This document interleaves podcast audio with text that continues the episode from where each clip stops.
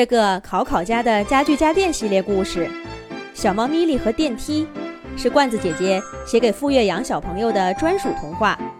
罐子姐姐祝马上就上小学的傅瑞阳小朋友在学校里开心愉快。咦，咪咪又出门了。是啊，他最近总是大半夜出门，神神秘秘的。你们等着。今天我跟他出去，非看看他干啥去了。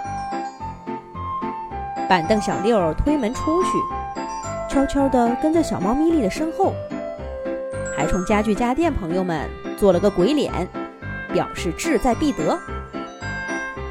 这有一个多月了，小猫咪咪几乎每天夜里都出门。他让鞋柜臭臭帮他打开房门，悄悄地跑出去。好一阵子才回来，问他去哪儿了，他也不说。站在窗边往外看，也看不到他。难道他根本就没出这个楼吗？哼！我今天倒要看看他到底在搞什么鬼。板凳小六一面为了自己的好奇心，一面又承载着大家的期待。蹑手蹑脚地跟在小猫咪咪的身后，躲在墙角的另一边，偷偷地看。果然，咪咪走到电梯间就停下来了。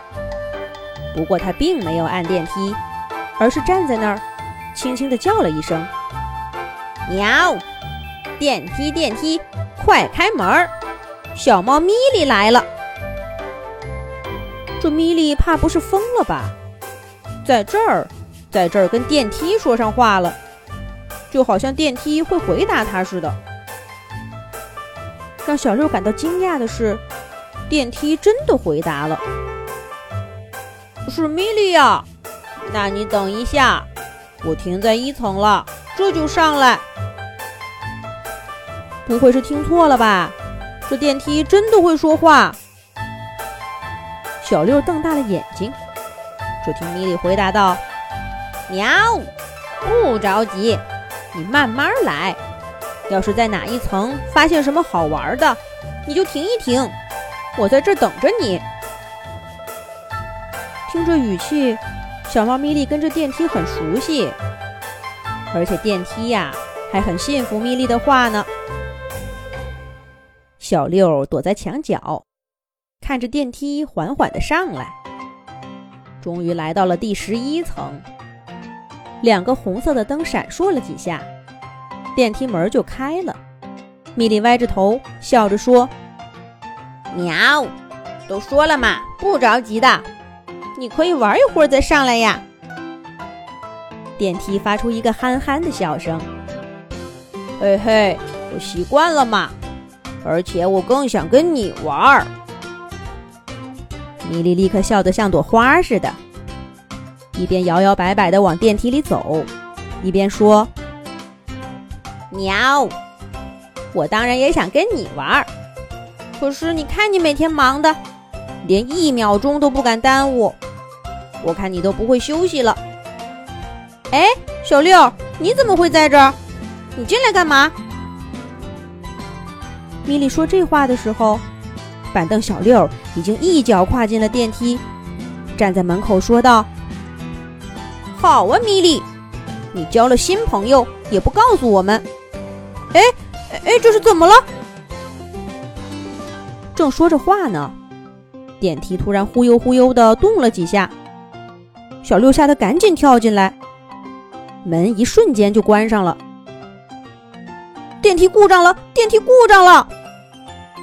小六抱着米莉发起抖来。米莉看了他一眼，淡定地说：“喵，哪有那么多故障？就你知道害怕吗？你把我的朋友也吓着了。”好啦，米莉变了一副语气，耐心地说道：“电梯，电梯，你别害怕。这个小六啊，是我的。”我的朋友，他比较调皮，心眼不坏。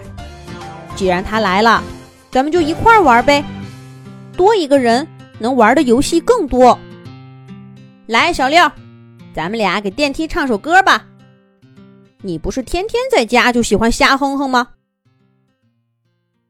小六也不是扭扭捏捏的人，听米莉这么说，他大大方方的给电梯唱了一首歌，然后呢，颇有绅士风度的鞠了一躬，笑嘻嘻的说：“电梯老兄，你好呀，我叫板凳小六，那以后咱们就是朋友啦。”就这样，小六和米莉跟着电梯开开心心的玩了好一会儿。等到天边微微泛白，大楼里也传来些微小的声音，他们才匆匆告别，回了家。